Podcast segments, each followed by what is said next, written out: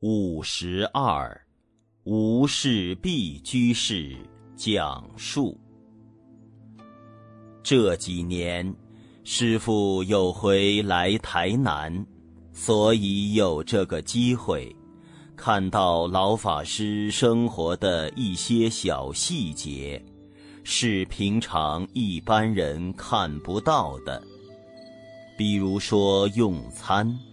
擦嘴、擦东西的卫生纸用很多次，用完一遍折一次，折很多次。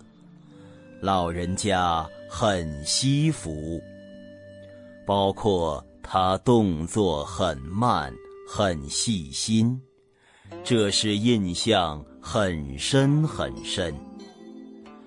老法师也用身教。来教导我们，不忘师长的恩、父母的恩、护法的恩，所以走到哪里都有老师的照片、父母的照片、护法的照片，挂在摄影棚、会客室，他看得到的地方。